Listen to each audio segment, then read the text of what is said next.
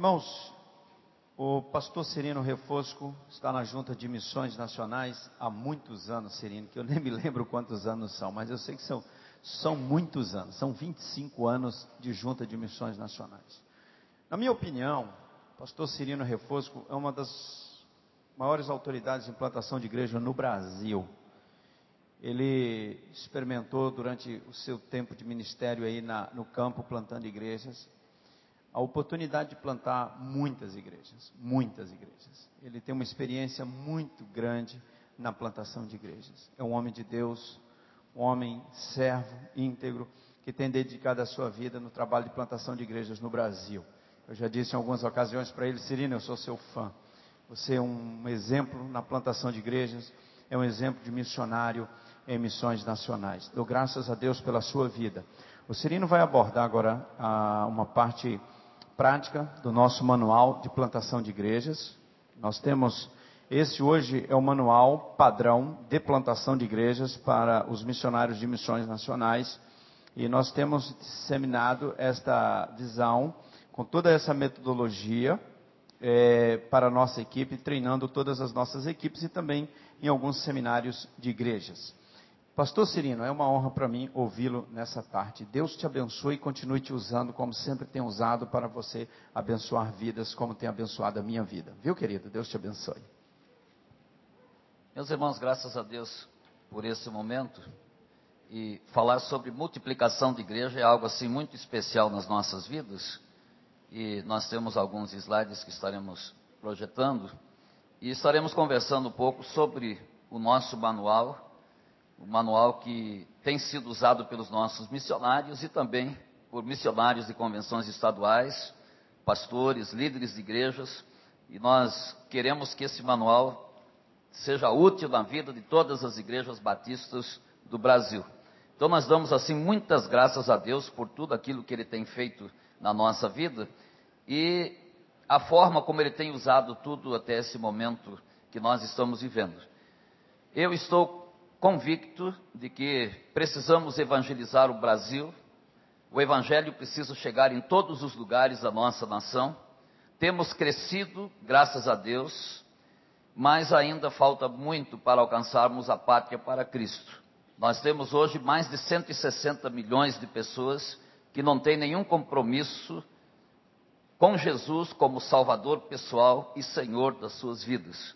Conhecem Jesus, o Jesus histórico, mas precisam conhecer Jesus como Salvador e como Senhor das suas vidas, como tem sido abordado aqui em nosso congresso. Então, na verdade, nós vivemos diante de um grande desafio, que é alcançar o nosso povo, alcançar a nossa nação com a mensagem do Evangelho de nosso Senhor Jesus Cristo. E para evangelizar e discipular todos, todo o nosso povo, nós precisaremos, sem dúvida, de plantar igrejas em todos os lugares, é, onde grupos de pessoas deverão estar reunidos e comprometidos com a pregação do Evangelho, com a evangelização dos seus amigos, seus vizinhos e os seus próprios parentes, pessoas que estão bem pertinho da sua casa. E pastor Fernando, usado por Deus, tem lançado o grande desafio em janeiro de, 19, de 2008 de plantar 5 mil novas igrejas em nosso país até dezembro de 2012. É um desafio, como o pastor Fernando disse ontem à noite, é, não é mais desafio, porque nós podemos fazer isso.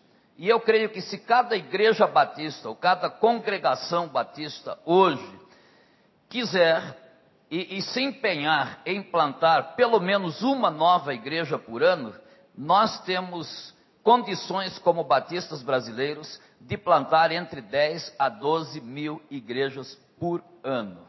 Por ano. E digo isso porque conheço congregações pequenas, ainda não igrejas organizadas oficialmente, e que plantam uma igreja por ano.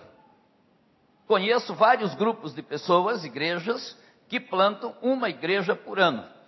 E se todos tivessem a visão de, de, plantar pelo menos uma igreja por ano, nós alcançaríamos sim a pátria para Cristo em poucos anos. Talvez um pouco mais de cinco anos nós estivéssemos alcançando todo o nosso Brasil dando oportunidade para que todas as pessoas dessa nação tivessem acesso fácil para ouvir o Evangelho de nosso Senhor e Salvador Jesus Cristo. Então a Junta de Missões Nacionais está apresentando esse, esse manual, um manual para que, que venha atender as demandas das igrejas batistas do Brasil. E nesse manual nós encontramos então a orientação, estamos dando toda a orientação aos nossos missionários para a realização desse, desse trabalho. E é interessante porque uma, uma palavra inicial aqui na apresentação, então nos fala de igreja multiplicadora, né, o, manual Igreja Multiplicadora não é apenas um método para a plantação de igrejas multiplicadoras, mas sobretudo uma estratégia para a formação e multiplicação de líderes. Bem, entendo que nós não podemos plantar igrejas ou multiplicar igrejas sem a multiplicação de líderes. Porque se estivermos colocando ou plantando igrejas sem uma liderança, nós teremos muitos grupos sem liderança. E esses grupos podem morrer, né? venham morrer depois. Mas se, se queremos plantar igrejas, multiplicar igrejas, precisamos multiplicar líderes, tá certo? Mas também para que haja uma multiplicação de líderes, de líderes, nós precisamos que os crentes se multipliquem. Então, na verdade, a multiplicação de igrejas depende da multiplicação dos crentes, né? e esses crentes precisam ter uma visão é, de multiplicação para que a, alcancem outras pessoas à sua volta. Não tem nada novo aqui, porque Jesus já havia dito isso em Mateus capítulo, capítulo 28, a partir do versículo 18 até o 20, quando ele fala sobre, sobre igreja, sobre a necessidade de, de, de fazer discípulos, ele deixou muito claro quando ele disse: Olha, toda autoridade me foi dada no céu e na terra. Portanto, ide e fazei discípulos de todas as nações, batizando-os em nome do Pai, do Filho e do Espírito Santo, ensinando esses novos discípulos a guardar todas as coisas que eu vos tenho ordenado, e eis que eu estarei com vocês todos os dias até a consumação dos séculos. Então, Jesus ensinou isso. E a grande comissão não é, não é um texto apenas para pastores ou missionários. Entendemos que todo membro de igreja precisa se multiplicar. Todos juntos precisamos ir e fazer discípulos, a começar da nossa própria casa e da nossa própria família.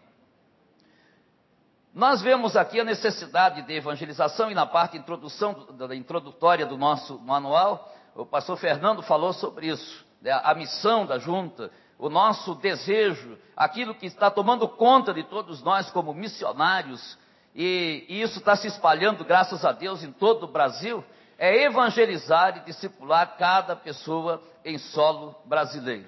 Nós queremos fazer isso. Nós queremos que o povo né, conheça Jesus e assuma compromisso com Jesus Cristo, o nosso Salvador. Então, desta forma, estamos promovendo esses congressos de igreja multiplicadora, e estamos conversando com é, convenções estaduais, associações, igrejas e espalhando essa, essa visão de igreja multiplicadora em todo o nosso Brasil. Então, a estratégia de, de multiplicação de igrejas é uma estratégia bíblica. Não é algo que está surgindo agora. Não é uma ideia é, que surgiu é, do pastor Fernando nesses, no ano de 2008, mas é algo que vem do coração de Deus, é algo de Jesus para as nossas vidas. E esse manual, então, retrata essa, é, essa visão é, de missões nacionais para a evangelização e discipulado de cada pessoa em solo brasileiro e esse processo de multiplicação de igrejas em nosso país. Meus irmãos, eu, eu vejo isso como a solução para as nossas igrejas. Ou nós nos multiplicamos, nós trabalhamos e, e, e espalhamos o evangelho em nosso país, ou então nós perdemos o nosso país. E o tempo que nós temos é este. Eu não sei quantas décadas à frente, né, duas, três décadas, nós poderemos ter muitos problemas para a evangelização da nossa pátria. Então, o tempo que nós temos para fazer o trabalho é agora. E nós precisamos levar o evangelho às pessoas que vivem à nossa volta. Eu sou testemunha daquilo que Deus tem feito né, através da proclamação do Evangelho e da multiplicação de igrejas. Eu me lembro quando, em 1985, nós fomos enviados pela Junta de Missões Nacionais até o sertão da Paraíba.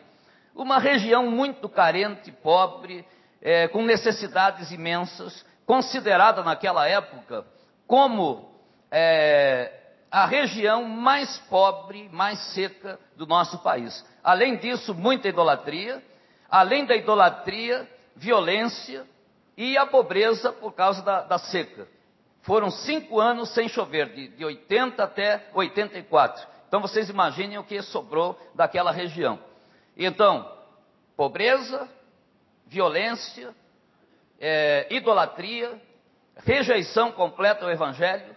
E quando a palavra de Deus chegou naquele lugar, igrejas começaram a ser plantadas naquela cidade, naquelas cidades do Vale do Piancó. Houve uma grande transformação. E hoje nós podemos olhar para trás, depois desses anos, né, nós temos uma igreja em cada cidade do Vale do Piancó, aliás, algumas cidades já com duas igrejas plantadas, e resultado de, de 1985 para cá, aquela região foi grandemente abençoada por Deus. Nós não ficamos mais um ano sem chuva. Nenhum ano sem chuva. Choveu pouco, mas todos os anos nós tivemos chuva. Nunca mais tivemos né, aquele sofrimento para o povo daquela região. Segundo, a cidade era tão violenta que todas as semanas tinha algum assassinato. Era Piancó, Itaporanga, Coremas e tal, muita gente sendo assassinada todas as semanas. Hoje nós olhamos para meus irmãos, Hoje nós podemos olhar para trás e ver a transformação daquela região. Nós passamos um ano inteiro sem nenhum assassinato no Vale do Piancó. Nenhum assassinato. E aquela idolatria louca acabou. Tinha procissão todo dia 20, e aí então, todo dia 20 de cada mês, procissão, e aí então, aquele povo agora recebeu o Evangelho. Não quer dizer que todos se converteram, mas o temor de Deus chegou naquele lugar e hoje né, aquela procissão não existe mais. Então Deus transformou aquela região e tem transformado muitas outras regiões do nosso Brasil com a chegada do Evangelho de Jesus Cristo. O nosso tempo não nos permite colocar outros exemplos aqui, mas uma coisa é certa: o Evangelho é o poder de Deus para a salvação de todo aquele que crê. E onde o Evangelho chega, as trevas recuam. Então o Evangelho precisa chegar em todos os lugares do nosso Brasil. E nós precisamos plantar igrejas em todos os lugares da nossa pátria. Essa é a grande verdade. Porque o Evangelho chegando, as trevas recuam. E onde o Evangelho não chega, as trevas então tomam conta daquele lugar. E precisamos nos dedicar nesse grande trabalho. Então, nós temos na própria Bíblia, no livro de Atos dos Apóstolos, é, um resumo de, de uma igreja, de uma igreja multiplicadora, porque é, o princípio de multiplicação é um princípio bíblico e nós encontramos na Bíblia, mesmo no, no livro de Atos, por exemplo, a igreja de Antioquia, como uma igreja multiplicadora, uma igreja que alcançou muitas localidades e que Deus abençoou de uma forma muito especial o povo naquele período.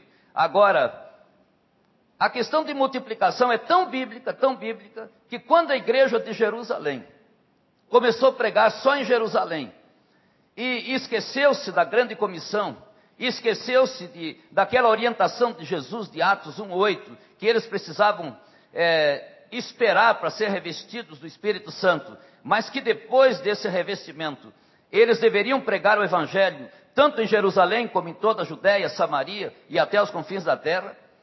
Esqueceram isto, então Deus permitiu que acontecesse uma grande perseguição na igreja de Jerusalém, conforme Atos capítulo 8, versículo 1, e aquela igreja foi espalhada por todos os lugares, e aí então, aqueles crentes que é, começaram a fugir para outros lugares, foram plantando igrejas onde quer que estavam é, passando, e dessa forma então o evangelho cresceu, o evangelho é, se multiplicou. E a partir da igreja de Antioquia, nós temos então a plantação da igreja de Chipre, Pérgamo, Pisídia, Icônio, Listra, Derbe, Filipos, Tessalônica, Colossos, Bereia, Atenas, Corinto, Éfeso. Então muitas igrejas começaram a surgir a partir da igreja de Antioquia.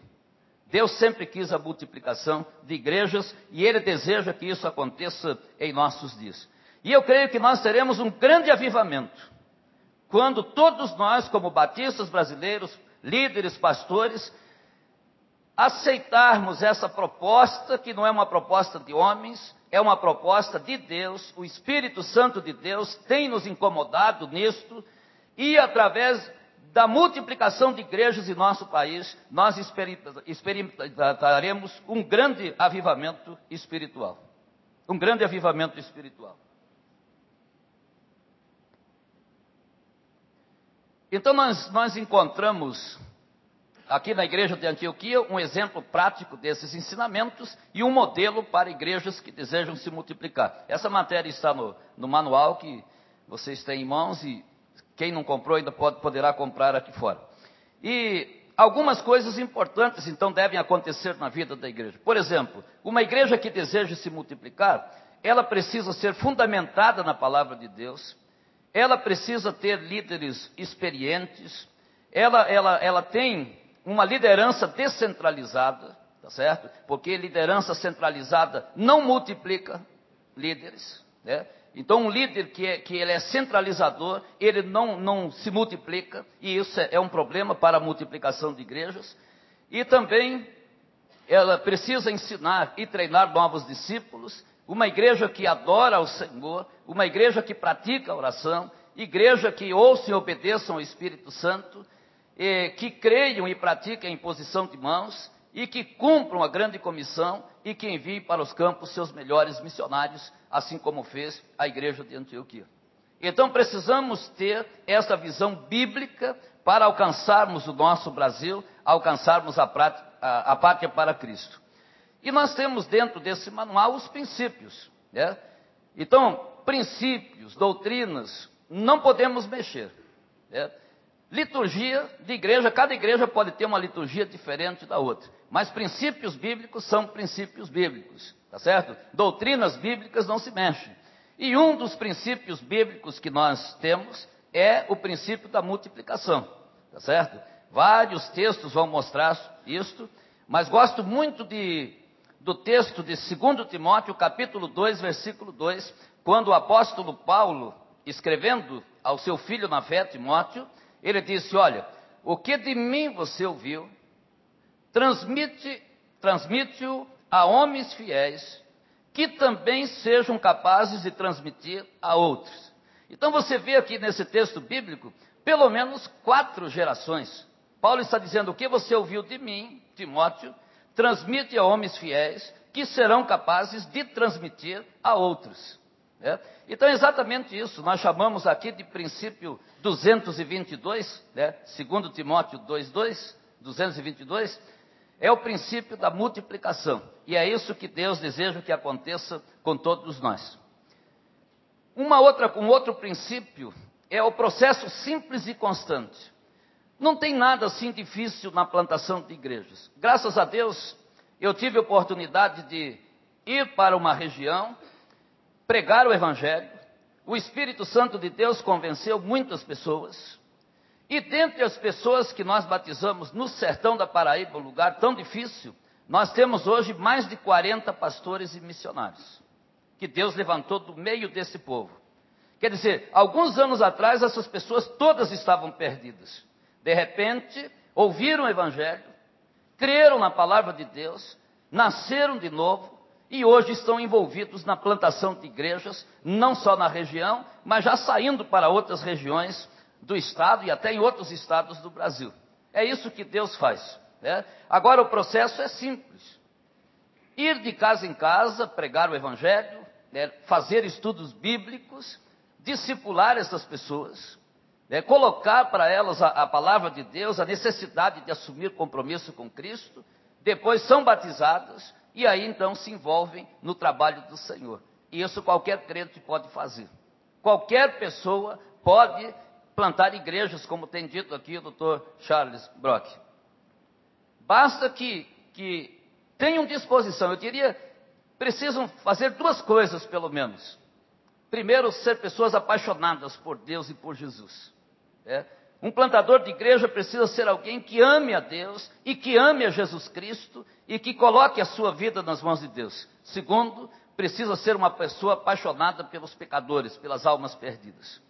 Precisa olhar para as pessoas como gente. Não importa se é Cracolândia, se é lá na tribo indígena, onde quer que esteja, ele precisa ver que cada alma é muito preciosa e amar as pessoas como Jesus amou.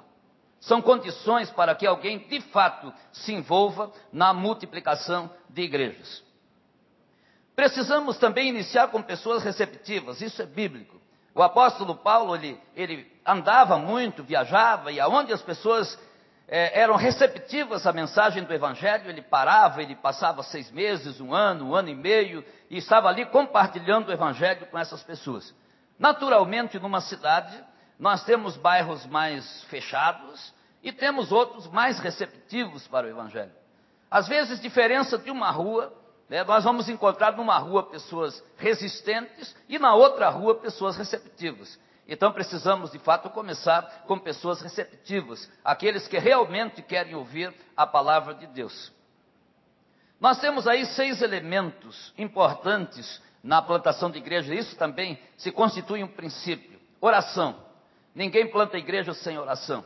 Um plantador de igrejas precisa ter uma vida de oração é, autêntica, precisa ter um programa de oração. Igrejas que querem plantar igrejas precisam estar envolvidas com a oração. O culto de oração precisa ser o culto né, mais frequentado, o culto onde todos né, estejam presentes e realmente desejem estar conversando com Deus. O que não acontece muito em nossas igrejas hoje. Quando vamos a um culto de oração, às vezes ficamos assustados. Igreja com mil membros, dois mil membros, num culto de oração, dez pessoas, quinze pessoas. E isso acontece em alguns lugares do nosso Brasil. Então precisa haver uma mudança. A oração vai fazer a diferença. Se queremos nos multiplicar, se queremos plantar igrejas multiplicadoras, nós precisamos ter um programa de oração. E tem que ser um programa que envolva todos os novos crentes é, em oração. Isso é importante. Uma outra coisa é o Espírito Santo. Não estamos sozinhos. Quando Jesus disse, ide e fazer discípulos, ele terminou dizendo, eis que eu estarei com vocês todos os dias até a consumação dos séculos. Então não estamos sozinhos nesse trabalho. E isso se constitui uma grande motivação para todos nós que estamos envolvidos na evangelização e na plantação de igrejas. Sempre tive consciência de que não estou sozinho. O campo pode ser difícil, né, as pessoas podem até resistir ao Evangelho, mas o Espírito Santo de Deus vai conosco nessa caminhada. Ele acompanha o seu povo. E é ele que convence o homem do pecado, da justiça e do juízo. O Espírito Santo de Deus. Uma outra coisa importante é a semente, a palavra de Deus. Meus irmãos, nós ouvimos aqui hoje à tarde. O poder não está na nossa palavra. O poder está na palavra de Deus.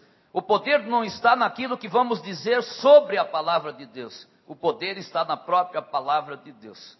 Por isso o apóstolo Paulo escrevendo os Romanos, ele disse com toda autoridade: Eu não tenho vergonha do Evangelho de Jesus, porque é o poder de Deus para a salvação de todo aquele que crê.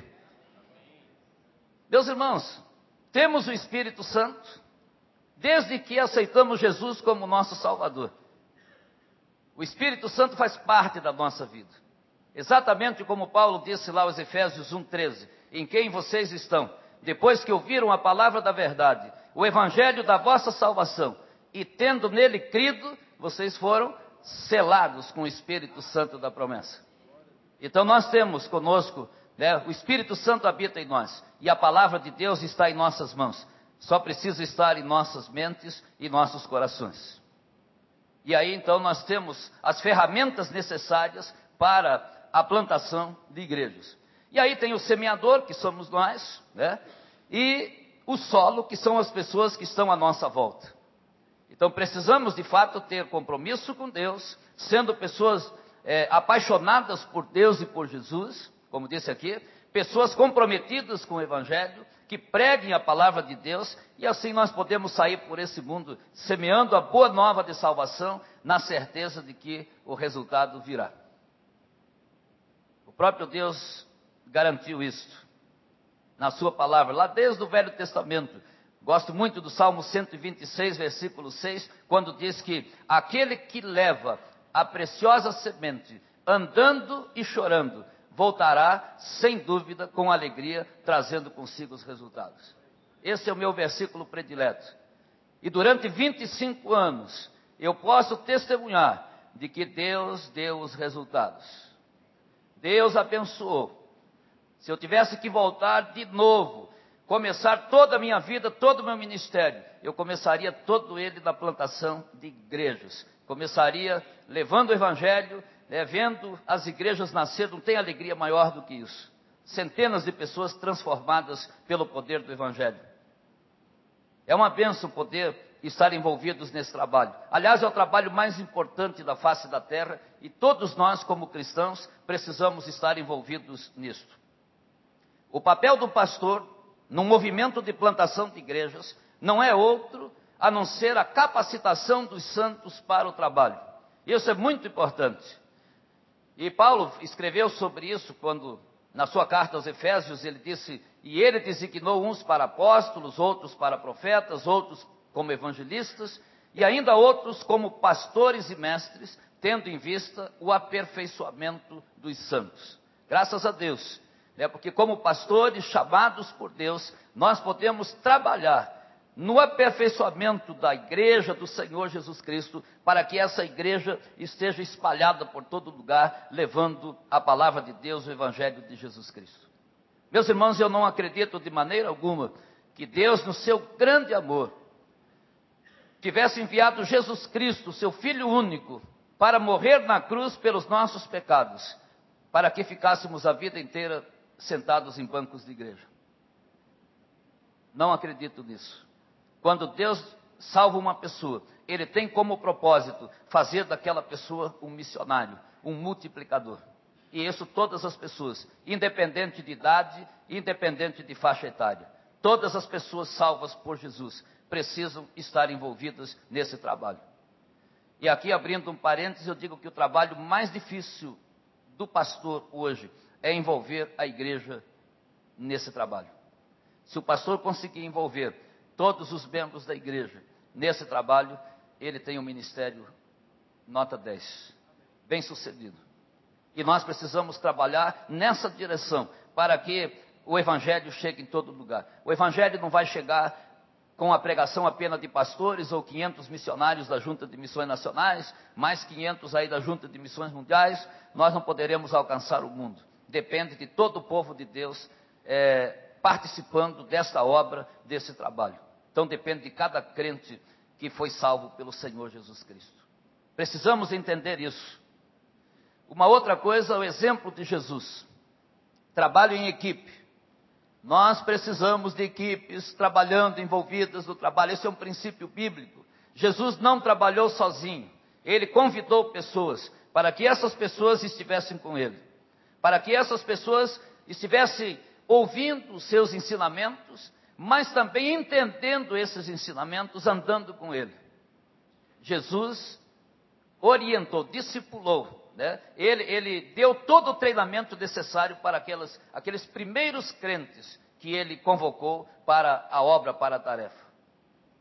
Gosto muito de pensar, por exemplo, em Jesus tendo parado um período lá no Sermão do Monte, né, Mateus de, de 5 a 7, deu toda aquela orientação, mas depois ele disse: Vamos ver como que isso realmente funciona na prática.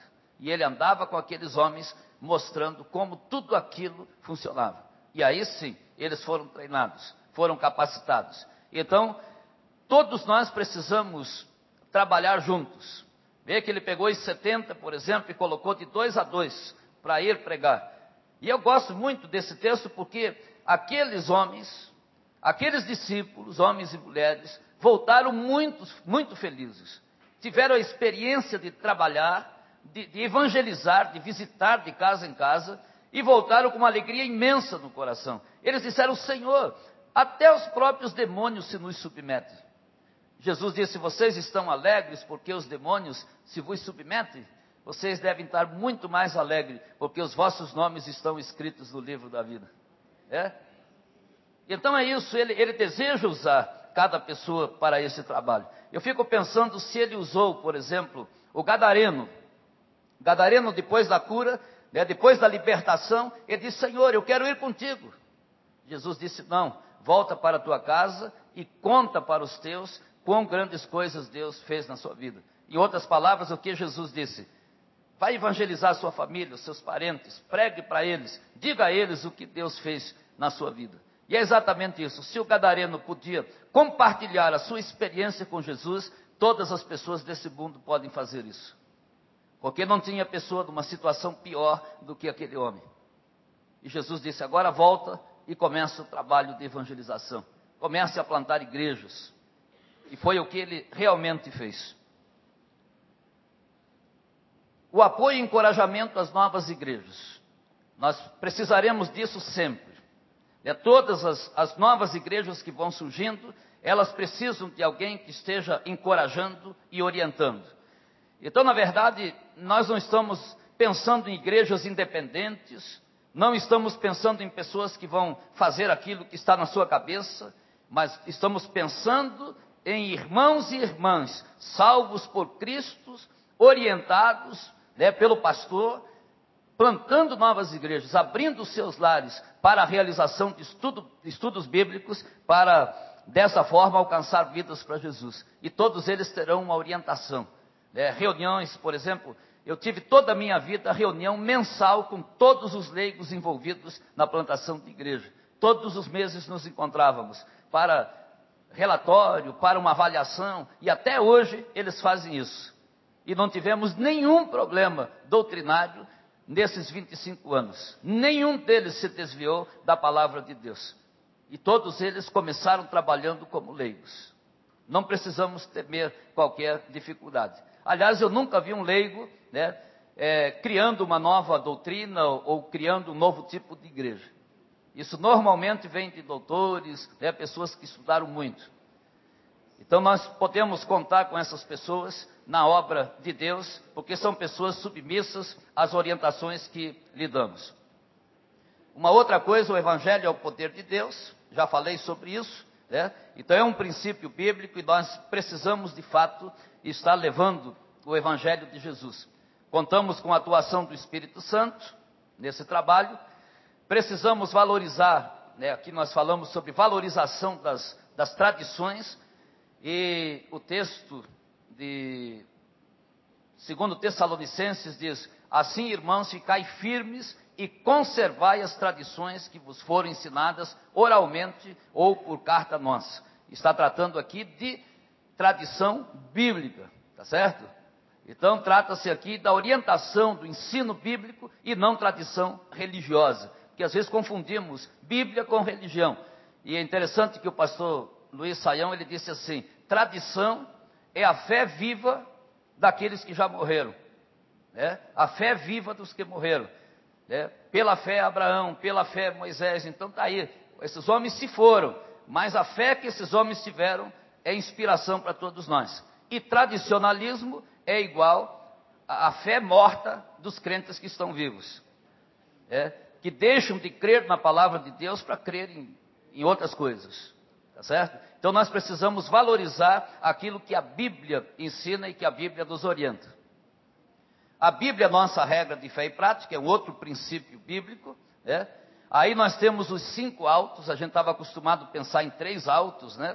Autogovernada, autossustentada, autopropagadora, e o Dr. Charles Brock então está trazendo no livro dele a igreja também sendo autodidata e tendo autoexpressão certo? Então são duas coisas importantes. Quer dizer, a igreja autodidata é a igreja que sabe por si própria estudar a palavra de Deus. São crentes que, que, estudam a Bíblia, que estão comprometidos com a Bíblia e que aprendem a palavra de Deus. E autoexpressão, quer dizer, cada igreja pode ter uma liturgia diferente da outra. Desde que conserve princípios e doutrinas a diferença pode ser variada, a, liturgia pode ser variada sem problema algum, tá certo? Então ele coloca isso também no livro.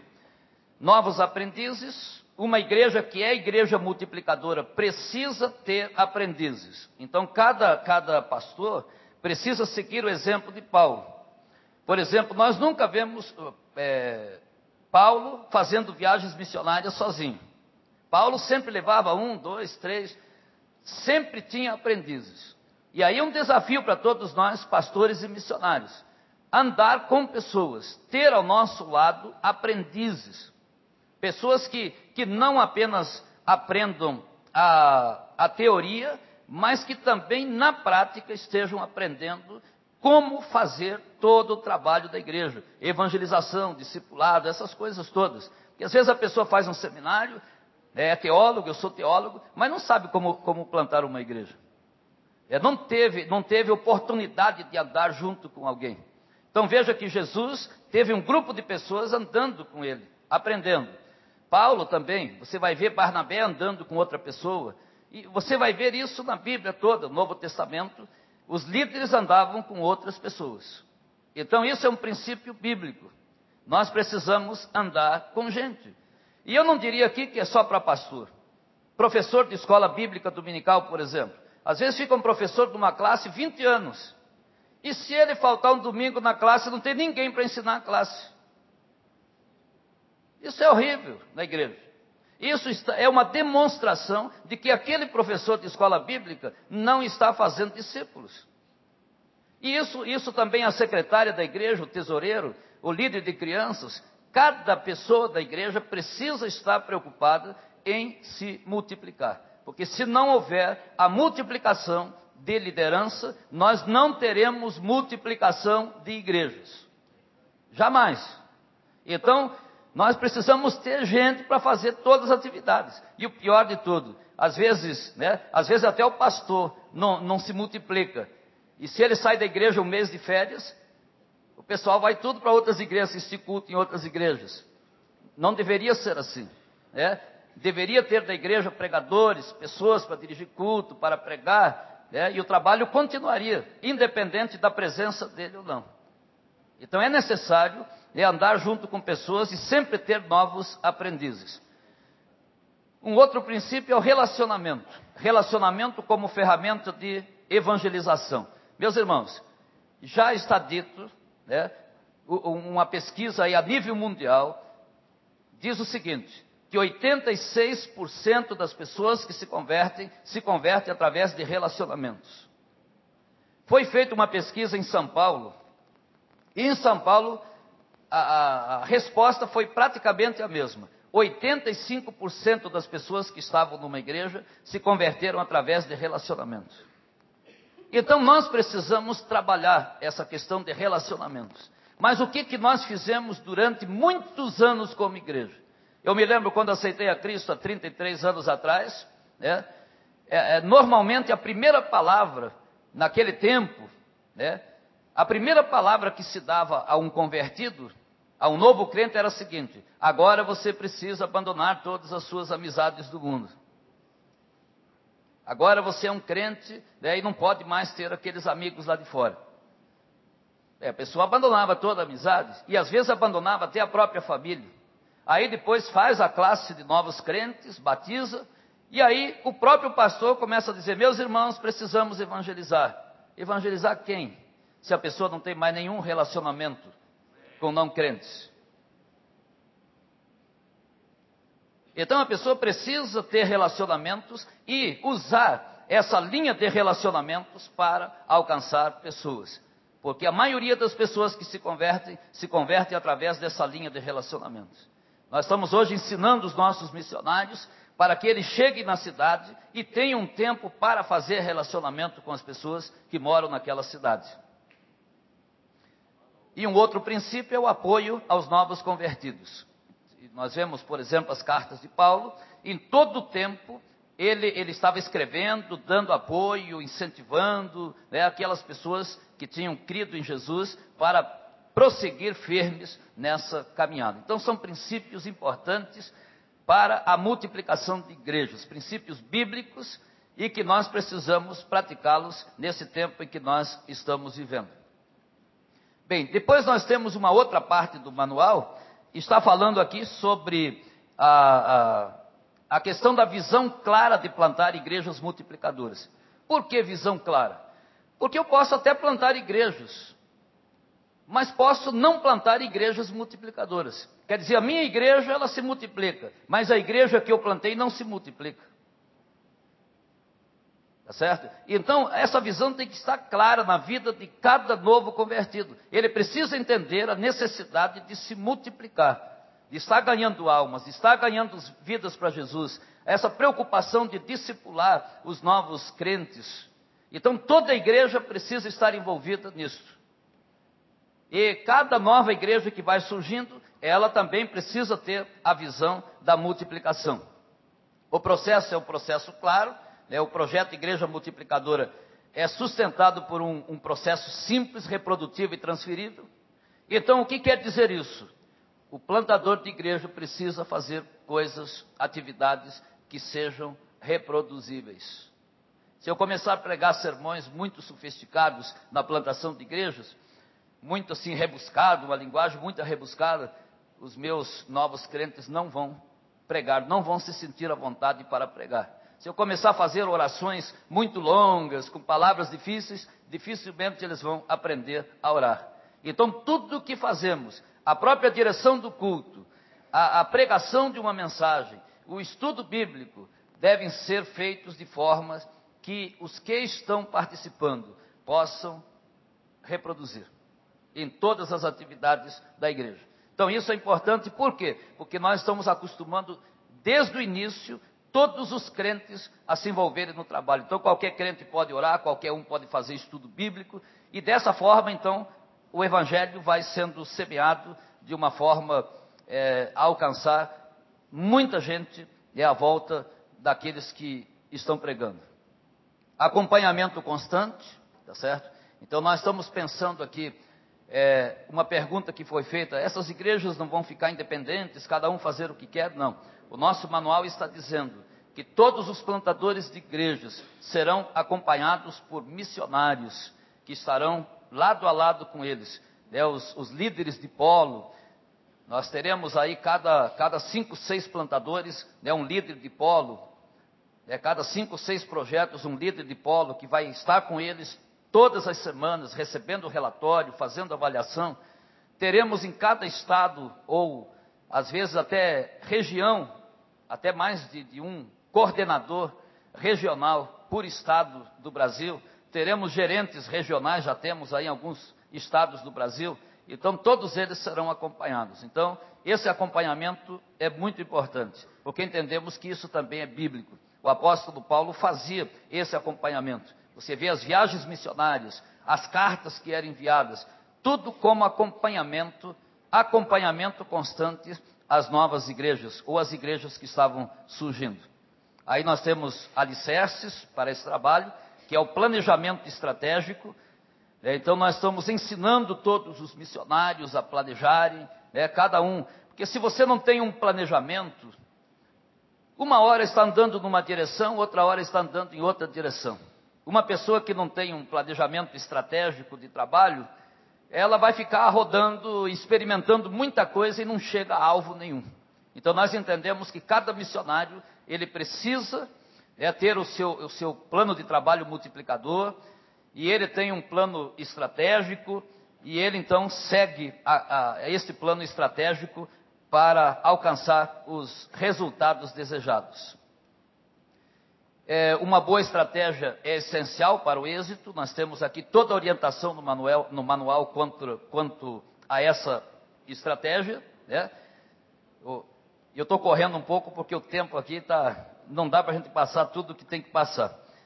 E nós precisamos então entender né, essa necessidade de, de cada missionário, cada plantador de igreja ter um planejamento estratégico.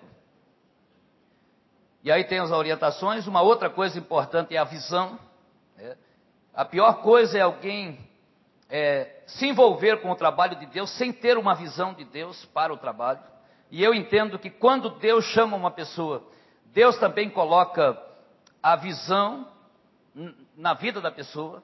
Eu posso pegar a Bíblia toda e, e, e, e apresentar pessoas que foram chamadas por Deus, e, e cada pessoa que Deus chamou, Ele colocou no coração dessas pessoas uma visão do trabalho.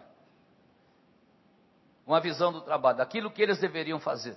Gosto muito do exemplo de, de Abraão, em Gênesis capítulo 12, por exemplo. Quando Deus o chamou, Deus disse a ele: Abraão, você vai sair da sua terra, da sua parentela, para a terra que eu te mostrarei. E ele fez duas promessas. Ele diz: Eu farei de ti uma grande nação, e através da tua família eu abençoarei todas as famílias da terra. Então ele saiu, eh, foi chamado por Deus, mas ele sabia o que ia acontecer na vida dele. Deus havia dito a ele. Da mesma forma, José e tantos outros. Tanto é que não tinham filhos, Sara era estéril, mas Deus havia dito que faria deles uma grande nação. E eles acreditaram naquilo que Deus tinha colocado em seus corações. Treze anos depois, mais ou menos, ele e Sara estavam conversando na tenda, lá em Gênesis capítulo 15, e você vai perceber que eles estavam interrogando essa questão. E Abraão naquele momento, achando que o herdeiro da sua propriedade seria o Damasceno Eliezer, Deus enviou um anjo para ele. E o anjo chegou na tenda e disse: Bem-aventurado és tu, Abraão. E Abraão disse: Como que eu sou bem-aventurado, se até hoje eu não tenho filhos, e o herdeiro da minha propriedade será o Damasceno Eliezer? E o anjo disse: Não, Deus me mandou dizer que a promessa que ele fez a você está de pé ele vai cumprir a promessa. E depois ele chamou Abraão para fora da tenda e disse: Vem cá, Abraão, olhe para o céu e conte as estrelas, se você puder contar. E ele disse: Assim será a tua descendência. E Deus abençoou. E ele saiu, andou. 25 anos depois nasceu Isaac. Isaac depois teve Jacó e Esaú. De Jacó nasceram doze. Um deles foi Judá, de onde nasceu Jesus, o leão da tribo de Judá, e através de Jesus todas as famílias da terra são abençoadas. Então, quando Deus chamou Abraão, Deus lhe deu uma visão. E Jesus é a maior testemunha dessa visão, porque Jesus, no seu ministério, em João capítulo 8, versículo 36, Jesus diz sobre isso. É, ele fala sobre Abraão, é, e ele diz assim: Vosso pai Abraão viu o meu dia e vendo, regozijou-se, ficou alegre. Jesus disse isso. Abraão, vosso pai, viu o meu dia e vendo, regozijou-se. Então isso me deixa entender que Abraão, que viveu dois mil anos antes de Cristo nascer, ele viu o dia de Jesus e ele ficou alegre, dois mil anos antes de acontecer de fato. Que benção. Visão, visão de futuro. Então, alguém que, que, que está envolvido na plantação de igrejas precisa ter visão. É? Se não tiver a visão de Deus para o trabalho, se não tiver uma visão do que vai acontecer, uma visão de futuro, dificilmente vai chegar em alguns lugares. E aí nós temos então a orientação quanto à visão, né? tem vários tópicos nesse, nesse nosso manual e vocês poderão acompanhar sobre a necessidade desta visão de trabalho, visão ministerial, visão de plantação de igrejas, e Deus há de colocar no coração de cada um. Então, antes de começarmos um trabalho desse, precisamos orar e dizer: Senhor, eu quero que o Senhor coloque no meu coração aquilo que o Senhor quer que aconteça na minha vida. E aí, no nosso plano de trabalho multiplicador, nós vamos dividir em vários, várias partes. Nós temos a questão da pesquisa, né? E, na verdade, se eu tenho uma visão de futuro, eu preciso ter um projeto, um planejamento de como alcançar aquela visão, né, do, que, do que vai acontecer daquela região. Nós já ouvimos aqui, Dr. Charles, várias vezes, que quando se planta uma igreja, a intenção não é uma igreja, mas muitas igrejas são plantadas, como aconteceu nas Filipinas. Em 20 anos, 3 mil igrejas, novas igrejas surgiram. E quando começamos isso, nós começamos espalhando igrejas em todos os lugares. E isso tem acontecido em alguns lugares do mundo.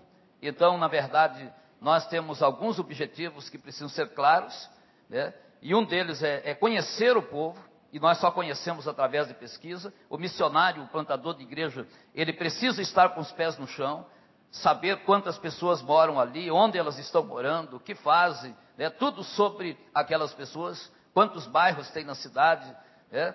quantas igrejas evangélicas existem, né? quantos lugares que a gente chama aqui de, de fortalezas espirituais existem naquele lugar.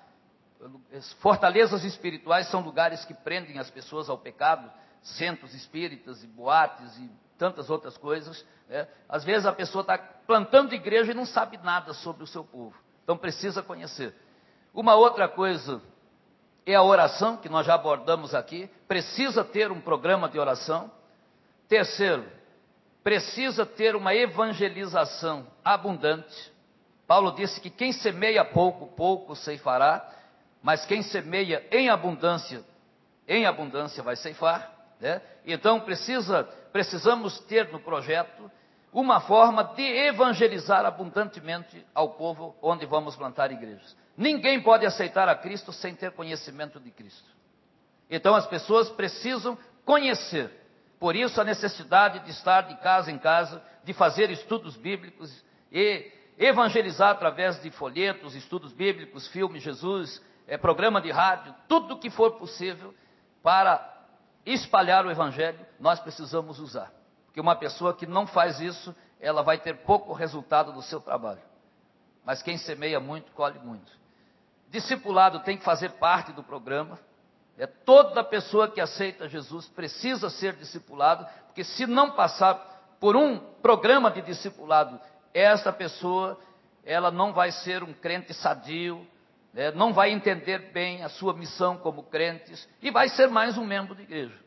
É o que vai acontecendo. Nós vamos enchendo a igreja de membros, mas nem todos os membros da igreja são discípulos de Jesus. Então, precisamos ter um, um programa de discipulado muito forte. E uma outra coisa é o treinamento de líderes. Se estamos falando de multiplicação de igrejas, precisamos multiplicar líderes. Então é um fato. Sem multiplicação de líderes não acontece a multiplicação de igrejas e também a plantação de novas igrejas. Então a gente trabalha nesses objetivos. Cada objetivo desses nós temos algumas metas. Por exemplo, evangelização. Eu posso colocar é, projetar o filme Jesus todos os meses, fazer uma cruzada evangelística por ano, é, fazer uma conferência evangelística por ano. Então são metas que eu coloco para alcançar aquele objetivo de saturar o povo com o Evangelho de Jesus. Então o Evangelho vai sendo pregado e o resultado virá sem dúvida alguma. Eu tenho, sou testemunha disso. É quando o Evangelho é pregado, os resultados vêm. Então nós precisamos ter os objetivos, ter as metas, e cada meta dessa tem os planos, tem o plano de ação, né, os passos que nós damos para alcançar aquela meta. Então isso está bem detalhado em nosso manual e vai ajudar muito aqueles que quiserem colocar em prática isso e que realmente desejam ter igrejas multiplicadoras. Aí nós temos todas as informações sobre o, o, o PTM e também a vida do, do missionário, do obreiro, do plantador de igreja, muitas orientações. Eu gostaria que o irmão, se pudesse, colocasse rapidamente o outro slide que temos aqui o detalhamento desse processo todo, assim, três ou quatro figuras, para vocês verem como que isso está funcionando, já começou a funcionar. O nosso desejo é que 100% dos missionários de missões nacionais estejam colocando isso em prática e com isso também espalhando para todas as associações, todas as igrejas, convenções, né, para que todos juntos estejamos envolvidos nesse trabalho. Então o processo todo ele será desenvolvido em dois períodos. Temos um período chamado período preparatório e outro é o período de lançamento. O período preparatório, ele vai durar dez semanas, que é a chegada do obreiro no campo, a instalação da família.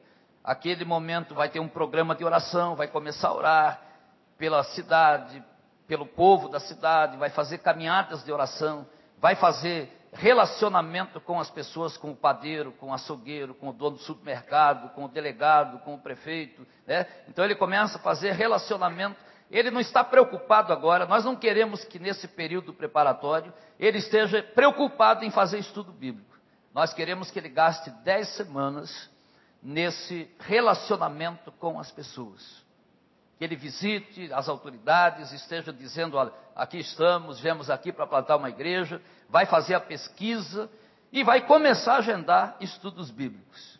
Então, esse é o período preparatório, que é diferente do que acontecia antigamente. O missionário ia para o campo, não visitava as pessoas, as autoridades, já começava a pregar o evangelho, e de repente as pessoas, ah, tem uma igreja aqui, ninguém sabia aqui, nem o prefeito às vezes sabia estava iniciando um trabalho batista naquela cidade, o povo não estava sabendo, surpresa para todo mundo. Já começava alugando um salão de culto.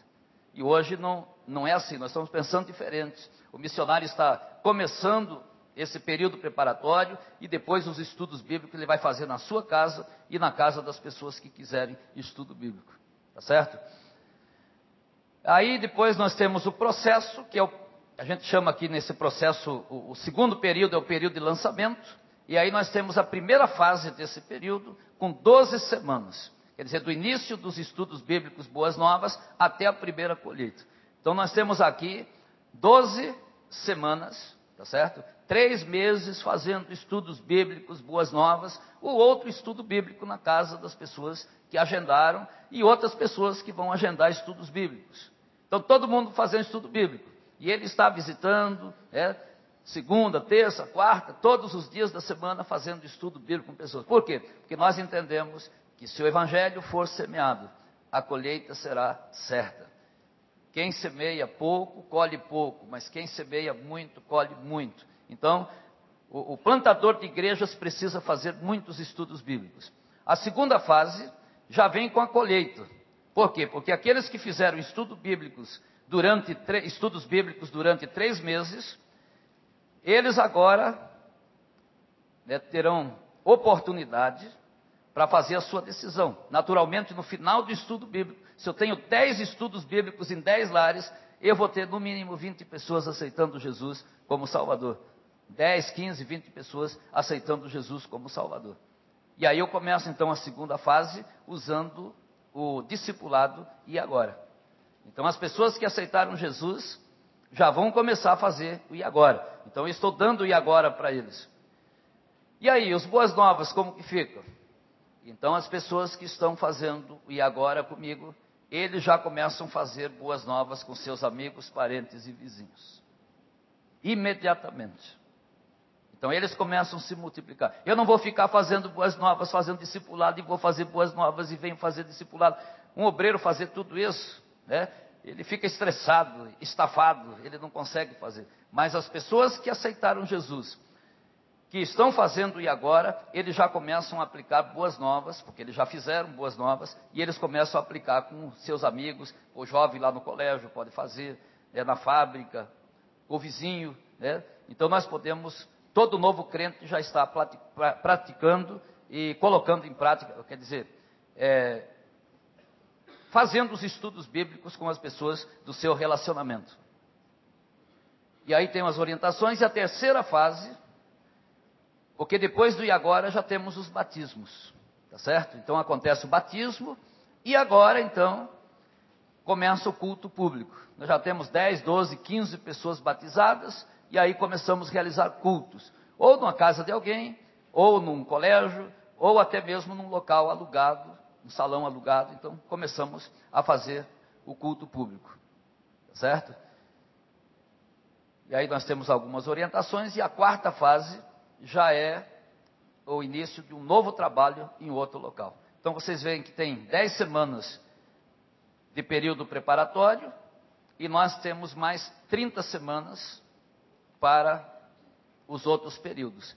12 semanas para o lançamento de estudos bíblicos, nove para discipulado, e depois mais nove semanas, aí lançamos o culto público, e aí está a igreja. Certo? Cultuando a Deus num lugar, não vai aquele missionário sozinho, num lugar, alugar um salão. Nós tivemos agora uma experiência, por exemplo, no Ceará, o missionário, a igreja mãe quis alugar um salão de culto. A igreja mãe tem dinheiro, Então a igreja mãe alugou o salão de culto, 500 reais por mês, no centro da cidade. E aí foi o missionário, a esposa e os dois filhinhos para essa cidade. E aí começaram um culto lá no salão. Tem um salão, né? E nenhuma pessoa frequentou esses cultos. Ele pregava para a esposa e os dois filhos, e isso durante um ano e meio. Ele chorava, né? Por quê? Porque está errado. Mas como que você vai começar culto público se você não tem convertidos, você não tem gente batizada? É? Não, é, não é correto. Aí ele disse assim: ah, entregaram o salão, entregaram a dona, aí começou o trabalho na casa dele. Olha, em pouco tempo ele estava com 30, 35 pessoas reunidas no terraço da casa dele, e aí já batizou um monte de gente, tá certo? E agora sim, aquela igreja, aquele grupo resolveu então alugar um salão e eles agora então já podem realizar o culto público. Agora, como perdemos às vezes um montão de dinheiro querendo começar uma igreja, alugando um local para a igreja ser. A igreja nem existe, já tem um local para a igreja se reunir. A igreja não existe.